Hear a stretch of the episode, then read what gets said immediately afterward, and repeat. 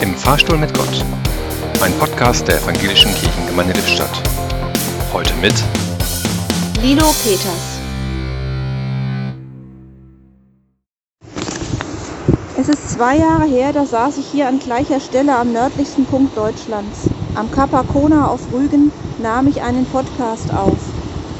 Die Wellen brechen auch heute tosend gegen die Mauer am Fuße des Leuchtturms. Genauso wie 2020.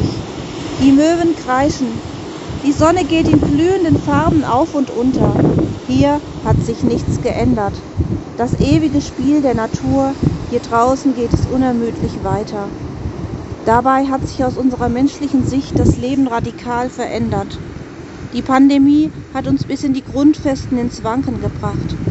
Und der Krieg in der Ukraine hat unseren Glauben an die Lernfähigkeit des Menschen und an eine gemeinsame Ethik auf diesem Globus erschüttert.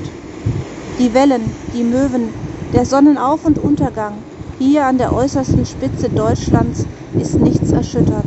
Die Natur nimmt und gibt wie vor zwei Jahren und vor zwei Millionen Jahren. Ein ewiges Spiel.